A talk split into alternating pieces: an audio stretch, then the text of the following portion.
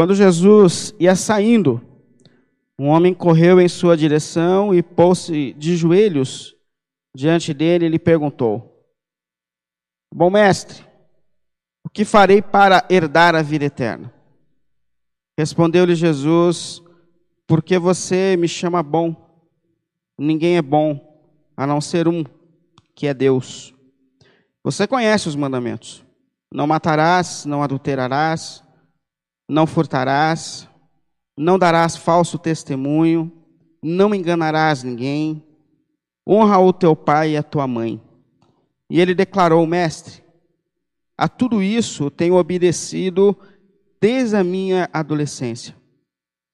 Jesus olhou para ele e o amou. Falta-lhe uma coisa, disse-lhe. Vá, vende tudo o que você possui e dê o dinheiro aos pobres, e você terá um tesouro no céu. Depois, venha e siga-me. Diante disso, ele ficou abatido e afastou-se triste, porque tinha muitas riquezas. Diante desse texto que não acaba bem na sua história, eu queria te convidar a um momento de oração para que a gente coloque a palavra de Deus é, diante do Senhor, para que Ele nos ajude e nos instrua nesse momento. Senhor Deus e Pai, nesse momento, mais uma vez, nós nos colocamos diante de Ti, Senhor. Precisamos tanto ouvir a Sua voz, encontrar a Sua direção, e eu te peço mais uma vez, Senhor, pelo Teu nome, que o Senhor fale conosco, fale com a tua igreja. Deus que conhece a cada um de nós, que sabe dos nossos caminhos e que separou essa palavra hoje para nossa reflexão em Ti, Senhor. Vem nos tocar, vem nos direcionar, vem nos falar, Senhor. Eu peço assim, Pai, pelo nome do Senhor Jesus. Pelo nome de Jesus. Amém. Amém. O mundo, o mundo parou. Agora que a gente começa a retornar às nossas atividades, a gente percebe que o mundo parou. Alguém disse que o ser humano é sempre melhor em contar a história do que em viver a história. E muito em breve nós vamos olhar para esse momento em que nós estamos vivendo e ficar assustado com o fato de que o mundo parou. O comércio, o shopping, a igreja parou. A igreja parou. Quem diria que nós passaríamos por uma fase, por um momento como esse? E o que mexe muito com a gente nesses períodos é perceber que existem algumas coisas na nossa vida que não podem parar, que são essenciais para a nossa caminhada, para a nossa sobrevivência. E eu não sei se você pensou nesse tempo o quanto também é essencial e o quanto não pode parar a questão do nosso desenvolvimento espiritual, da nossa caminhada espiritual que entre essas coisas essenciais que nos sustentam é a nossa vida espiritual, a nossa comunhão com Deus, a, a nossa caminhada, ela precisa continuar.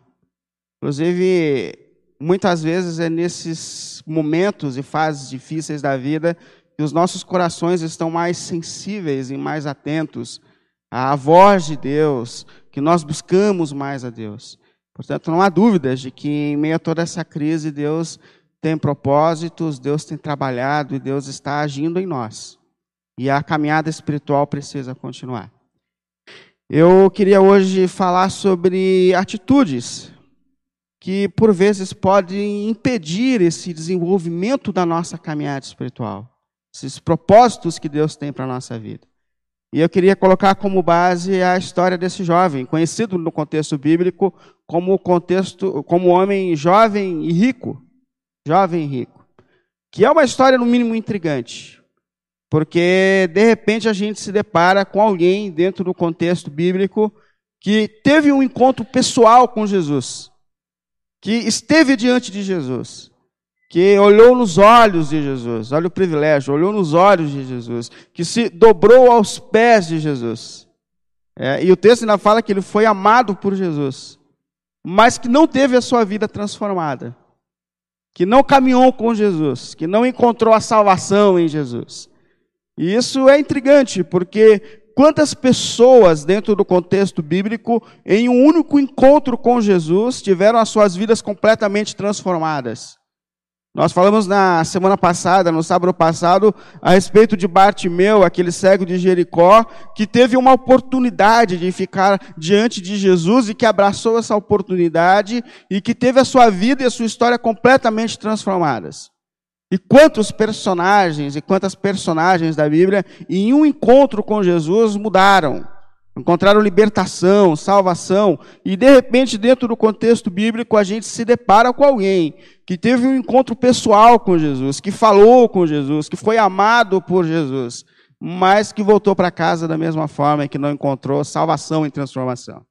Por isso eu queria olhar hoje com você para quatro atitudes, quatro atitudes desse jovem que não abriram o seu coração e a sua vida para essa obra transformadora e salvadora de Jesus. É óbvio que toda a salvação é uma obra graciosa de Deus do começo ao fim. Mas quando a gente olha para uma história como a desse jovem, a gente percebe que algumas coisas podem fechar o nosso coração para que a vontade de Deus se cumpram em nós. Então, quatro atitudes que podem fechar o nosso coração, a nossa vida, a nossa caminhada, para que a obra de Deus e o projeto de Cristo se desenvolva na nossa vida. Levando em conta que, em meio a tudo isso, a nossa caminhada espiritual, ela precisa continuar, ela precisa se desenvolver. Primeira que eu coloquei aqui, primeira, é não entender Jesus.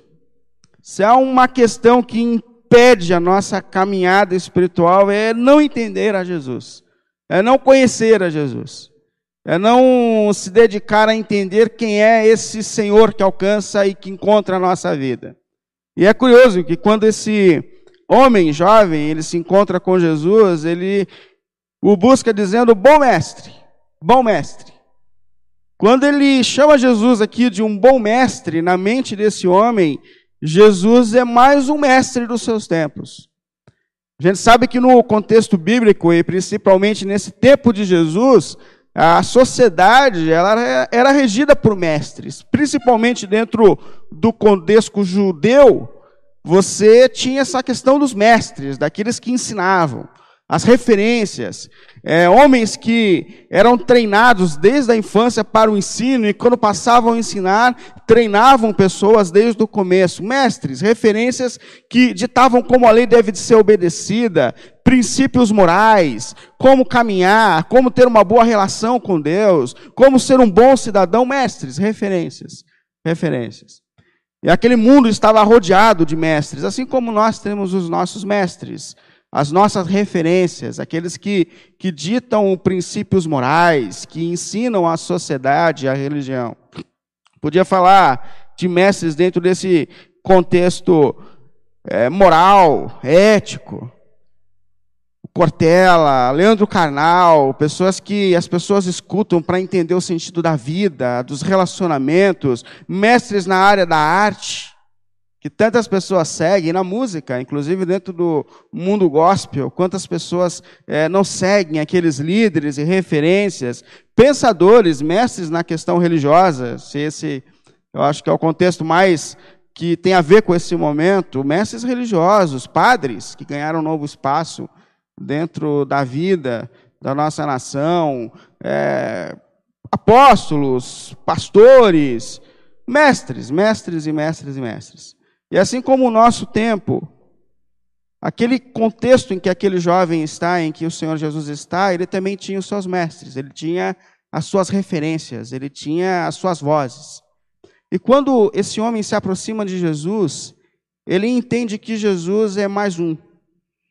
Essa questão de Jesus, por que você me chama bom? Porque bom de fato só é Deus.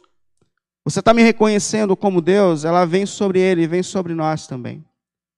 Porque não há dúvida de que uma das questões mais importantes para o nosso desenvolvimento espiritual é conhecer a Jesus, é dar a Jesus o lugar que é devido.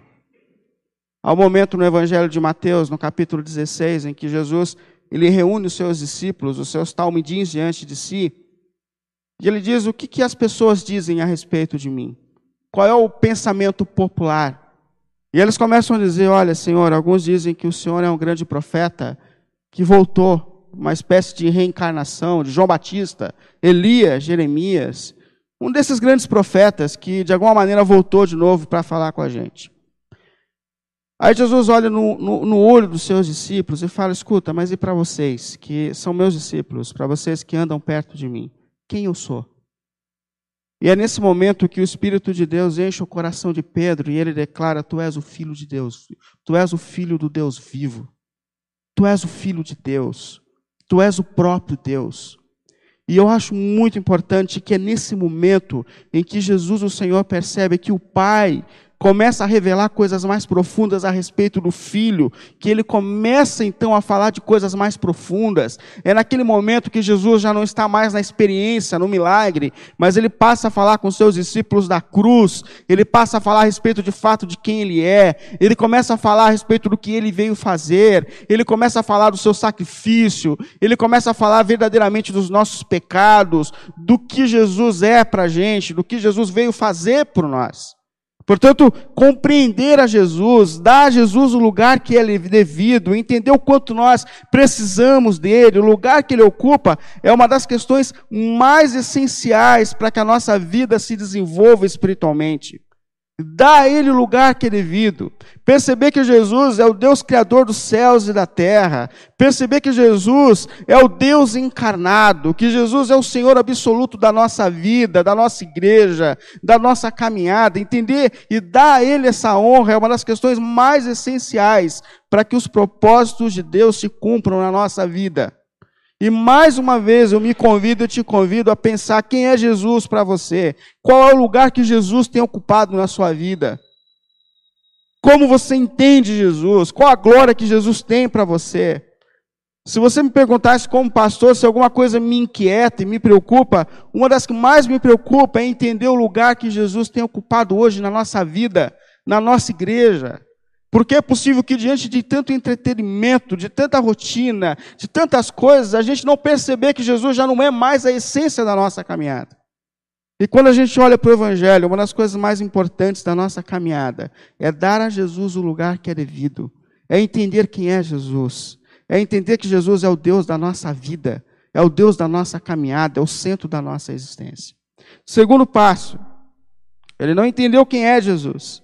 Ele não deu a Jesus o lugar que lhe é devido. E isso não permitiu que ele continuasse a sua jornada.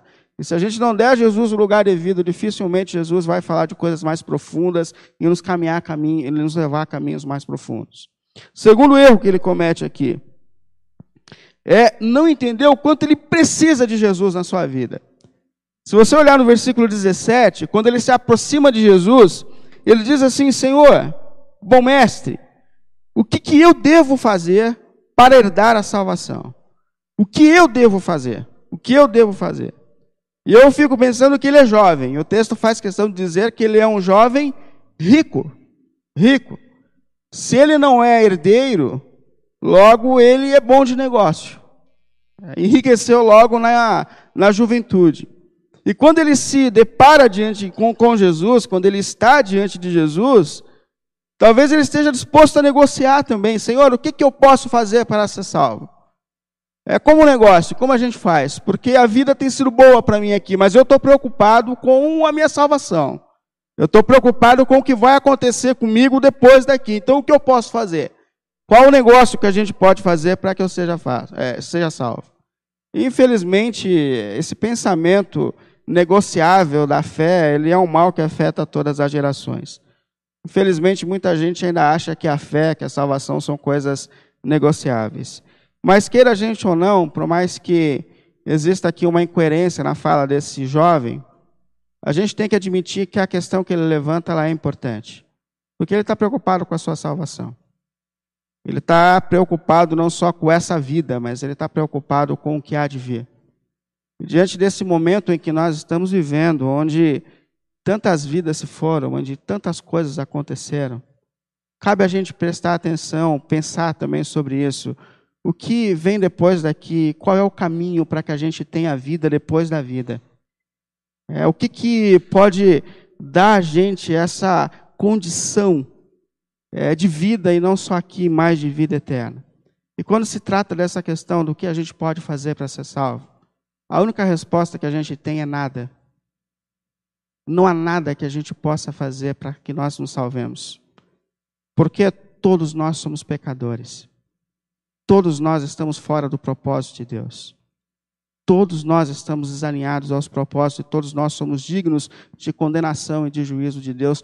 Não há nada que a gente possa fazer. O profeta Isaías, ele diz que as nossas melhores obras, aliás, Deus diz por meio do profeta Isaías, as nossas melhores obras são como um trapo de imundícia diante de Deus. Porque até quando a gente tenta fazer o que é certo, existem evoluções e desejos dentro de nós que são distorcidos. A nossa vaidade, o nosso nome sempre está envolvido. Portanto, dentro dessa questão do que, que eu posso fazer para ser salvo, não há nada que eu possa fazer para ser salvo, a não ser confiar em Jesus e entender que Ele é a minha salvação. Entender que Jesus, Ele é tudo aquilo que eu não sou Jesus, ele é o pai que eu não sou. Jesus é o marido que eu não sou. Jesus é o pastor que eu jamais serei. Jesus é tudo que eu não sou. E depois de ser tudo que eu não sou, ele vai para a cruz e dá a vida por mim, como sendo o pecador que de fato eu sou.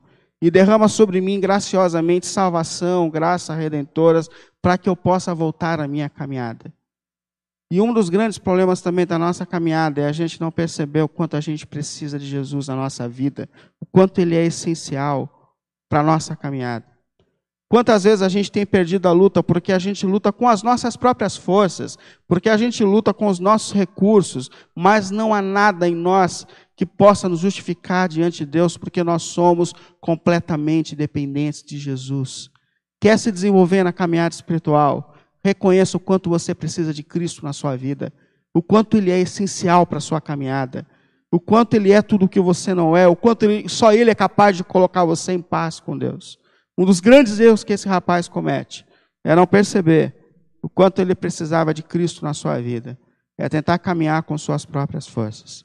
Terceiro erro que ele cometeu, que impede ele de se desenvolver na sua jornada espiritual, é não ser honesto a respeito das suas desordens.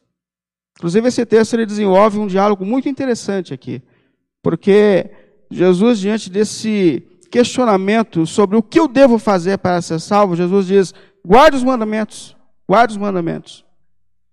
E eu sei que a partir desse texto, muita gente vai entender que o caminho da salvação é guardar a lei de Deus perfeitamente. Eu lembro quando eu estava numa escola bíblica e, e falando a respeito da salvação absoluta sobre a graça de Deus, e um irmão, inconformado com a doutrina da graça, levantou as mãos e falou assim: tá, mas o que você tem a me dizer a respeito do mancebo de qualidade? E eu, passando na escola bíblica, mancebo de qualidade, eu nasci na década de 80, não sou tão novo, mas não sou é, tão antigo. E eu fiquei parado, ele falou: tá vendo, você não conhece o texto bíblico, você não conhece o mancebo de qualidade. E eu fiquei um pouco parado pensando, e Deus foi misericordioso comigo. Eu falei, será que o mancebo de qualidade é, é o jovem rico? Eu falei, você tá, o senhor está falando do jovem rico? Ele falou, é do jovem rico. Você não conhece a história? Eu falei, do jovem rico eu conheço. E com esse texto, ele estava tentando explicar que aqui Jesus ensinou que salvação é por meio da obediência à lei de Deus. Guarde os mandamentos e será salvo. Mas se você mergulhar fundo nesse diálogo que há entre Jesus e esse jovem, você vai perceber que não é isso que Jesus está fazendo. Porque Jesus ele cita a lei aqui, mas ele cita a parte horizontal da lei. Ele fala: Ó, oh, você conhece os mandamentos: não matarás, não adulterarás, não furtarás, não enganarás ninguém, honra o teu pai e a tua mãe. E é nessa dimensão horizontal e relacional da lei, porque a lei de Deus ela tem duas dimensões. Primeiro é a nossa comunhão com Deus. Os quatro primeiros mandamentos da lei de Deus nos ensinam a amar a Deus acima de todas, todas as coisas. Não terás outros deuses, não tomar o nome do Senhor teu Deus em vão, não fazer imagem e escultura. Lembra-te do sábado, lembra-te que há um dia para você ter esse relacionamento com Deus, que você volta os seus olhos para Deus. Então, os quatro primeiros mandamentos da lei de Deus, ele organiza a minha relação com Deus. Mas a partir daí, a lei vem organizar a minha relação com o próximo, é horizontal. Honra o teu pai e a tua mãe, não furtarás, não matarás. É essa relação do amor ao próximo. E quando Jesus pergunta a respeito disso, ele fala: Senhor, isso eu já obedeço desde a minha juventude. Sou perfeito na minha obediência à sua lei. E é aqui que ele é pego numa desordem da sua alma, numa desonestidade da sua alma. Porque Jesus fala: Bom, você é rico. Vende tudo que você tem. Doe aos pobres. E siga-me. Siga-me. E é nesse momento que o texto fala que ele ficou completamente constrangido, porque ele era muito rico. E que, na verdade, ele não amava o próximo, ele não estava disposto a abrir mão do que tinha para abençoar e ajudar pessoas.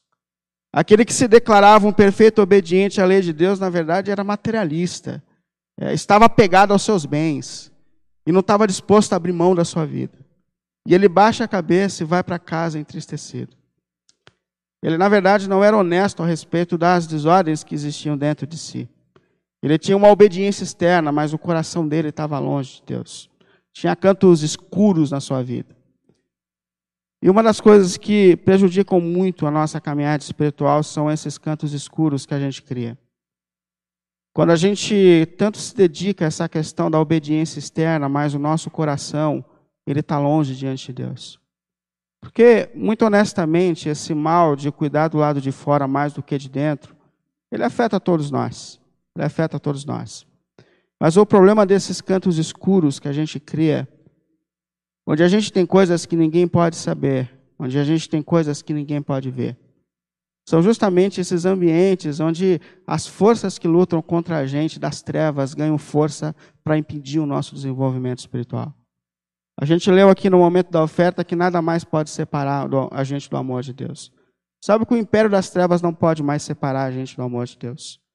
Mas há uma luta muito grande desse império para que o propósito de Deus na nossa vida não se desenvolva. Porque uma igreja na luz vence o império das trevas, leva o evangelho. E é por isso que a Bíblia é incisiva em dizer: venha para o reino da luz. Pegue esses cantos escuros da sua alma que ainda não foram tratados e coloque-os diante de Deus. Seja honesto com Deus. Traga a sua vida para a luz. Não crie esses ambientes onde você sabe que você tem vergonha de Deus, mas coloque-os diante de Deus. Irmãos, por testemunho pessoal, na minha caminhada espiritual, Deus ajuda a gente a vencer o pecado. Deus ajuda a gente a vencer as nossas desordens. Seja o que for, coloque diante de Deus, porque Deus coloca a mão e Deus ajuda. Deus ajuda. Uma das questões mais importantes que impede esse rapaz de continuar a sua jornada espiritual é não ser honesto a respeito de si mesmo. É criar esses cantos escuros na sua caminhada. Mas a palavra de Deus fala: venha para a luz, coloque a sua vida, mesmo com seus pecados e fraquezas, na luz, e deixa Deus colocar a mão e curar e transformar e te dar forças para que você continue a sua jornada e para que os propósitos de Deus se cumpram na sua vida. Por fim, por fim, além de não ser honesto, ele comete o erro de não estar disposto a seguir a Jesus. Porque, diante de tudo isso que Jesus exigiu desse homem, ou pediu para esse homem, ele termina a sua fala dizendo: siga-me, siga-me. Aquele homem, naquele momento, ele faz uma soma de tudo que ele é e do quanto os seus bens representavam para ele, porque o seu dinheiro não é só a questão do dinheiro, da segurança, mas tem a ver com o carro que ele anda, tem a ver com a, o ambiente social que ele frequenta, tem a ver com tantas coisas. E diante de tudo isso, ele fala: Eu não estou disposto a abrir mão do que eu sou. Eu não estou disposto a abrir mão do que eu tenho por causa disso. Mas de todos os erros que ele cometeu, sem sombra de dúvidas, esse foi o mais profundo de todos. Porque se a gente falar com muita honestidade, as fraquezas desse homem têm muito a ver com as nossas fraquezas. Seja muito honesto. Qual de nós não tem dificuldade de entender quem de fato é Jesus? Eu prego a respeito de Jesus há tantos anos da minha vida e eu percebo que eu ainda estou tão distante de entender de fato quem é Jesus. Qual de nós não tem dificuldade de dar a Jesus o lugar que lhe é devido? Quem de nós não tem cantos escuros ainda não vencidos na caminhada? Qual de nós não tem isso? Mas uma coisa muito importante que a gente aprende na nossa caminhada com Jesus é que Ele transforma a nossa vida e a nossa história enquanto a gente caminha com Ele. Jesus tem transformado a gente no caminho, na caminhada. Jesus nos toca, nos cura, nos liberta, nos dá forças na caminhada. Portanto, de todos os erros que ele cometeu e que nós podemos cometer, o pior é não estar disposto a seguir a Jesus, a entregar a sua vida a Jesus, a, a caminhar com Jesus. Eu não sei se eu já contei isso para vocês, eu estou finalizando, talvez eu já tenha contado, mas eu vou contar de novo. E talvez daqui três meses eu conte de novo. Mas eu, eu lembro muito bem, quando eu tinha uns 20 anos de idade, mais ou menos, eu que era um simpatizante do Evangelho, da igreja, ia para a igreja, assumia da igreja, tinha minha vida e gostava do retiro, gostava do culto. Mas eu lembro que quando eu tinha uns 20 anos de idade, mais ou menos, eu falei com Cristo, dizendo: Senhor, eu preciso tomar uma decisão na minha vida. Ou eu sigo esse evangelho, ou eu, ou eu não sigo esse evangelho. Eu não conheço muito bem o Senhor, eu não entendo muito bem o que eu devo fazer. Mas eu estava no meu quarto e eu falei para ele: Senhor, eu queria colocar a minha vida nas Suas mãos. E eu sabia que para que isso acontecesse, mudanças teriam que acontecer eu sabia que muitas coisas eu teria que repensar, mas naquele dia eu lembro que eu entrei no meu quarto e falei: Senhor, a, minha vida está nas Suas mãos. Hoje eu tenho 40 anos, fazem 20 anos. O tempo passa rápido. Mas eu confesso de todo o meu coração que eu nunca imaginei que Jesus seria tão misericordioso comigo. Eu nunca imaginei que Ele seria tão paciente comigo. Eu olho para trás e eu percebo quanto eu, graça e misericórdia de Deus, caminhei, mudei nesse tempo, amadureci nesse tempo. Mas ao mesmo tempo eu olho para frente e percebo quanto eu ainda tenho a ser transformado, mudado por Deus. Mas o que eu percebi em meio a tudo isso é que o mais importante é que nós estejamos dispostos a seguir a Jesus, a colocar a nossa vida cada dia diante de Jesus, na certeza de que enquanto nós estamos caminhando com Ele, Deus tem transformado a nossa vida, Ele tem transformado a nossa caminhada. Inclusive, eu falo para você que talvez fique nesse dilema de dizer que eu preciso acertar algumas coisas na minha vida para andar com Jesus. Você não vai acertar nada. Por você mesmo você não consegue, mas Jesus é capaz de te ajudar a viver essa transformação. Falo com você que talvez que já se entregou essa caminhada, mas em meio a todos os movimentos que a vida fez nos últimos meses, você se encontra em um momento da sua vida em que você não sabe se você está bem espiritualmente. Se agarra a Jesus de novo. Ele é capaz de te sustentar e te dar forças para que você continue a sua caminhada. Só Jesus é capaz de nos sustentar. Só Jesus é capaz de nos transformar. E eu oro ao Senhor para que, no meio da nossa igreja na nossa vida, Ele tenha o lugar que lhe é devido, nos nossos corações. Eu oro ao Senhor para que essa luz venha sobre todos os cantos escuros da nossa vida e que a cada dia mais a nossa caminhada seja integral sabendo que enquanto nós estamos caminhando com Jesus, Ele tem tocado, curado e sustentado a nossa existência. Que as mãos do Senhor estejam sobre você nesse momento, te fortalecendo, te dando forças para que você caminhe. Se você estiver confuso, confusa na sua caminhada, lembre que Jesus está passando sempre perto de nós. E que Ele está dizendo: levante e venha atrás de mim, siga-me, siga-me. Na certeza de que Ele tem te curado, te tocado, te libertado nessa caminhada eterna. Assim eu desejo e oro ao Senhor para que seja. Amém. Que Deus te abençoe. Queria que você fechasse os seus olhos para que a gente ore ao Senhor nesse momento, coloque as nossas vidas diante dele. Que esse toque de Jesus, que coloca em ordem, que sustenta, venha sobre a sua vida, sobre a sua caminhada também. Senhor, em nome de Jesus, Deus Pai, com todas as nossas imperfeições, mais uma vez nós nos colocamos diante de Ti. Oramos ao Senhor da nossa vida, Senhor do nosso coração e da nossa caminhada, Senhor. Deus, como nos faz refletir o fato de que um dia alguém esteve diante de Ti, ouviu de Ti, Senhor, foi amado por Ti, Senhor, mas que não encontrou o caminho de transformação que há em Ti. E nesse momento eu me coloco diante de Ti, junto com os meus irmãos e irmãs, Senhor. Só o Senhor é capaz de nos transformar, Senhor. Só o Senhor é capaz de colocar a mão onde nós precisamos, Senhor. Em nome de Jesus, Deus e Pai. Ajuda-nos para que a gente entenda quem é o teu filho a cada dia mais, Pai. Para que ele ocupe na nossa vida e em nossos corações o lugar que lhe é devido. O lugar que lhe é devido, Senhor. Ajuda-nos a vencer a cada canto escuro da nossa alma e da nossa caminhada, Pai. Em nome de Jesus, Senhor. Em nome de Jesus. Que a luz do Evangelho, que a luz da Sua graça e da Sua misericórdia venha brilhar sobre nós, Senhor. E que a nossa caminhada, Senhor, seja cada dia mais integral para a glória e para louvor do Teu santo nome, Senhor.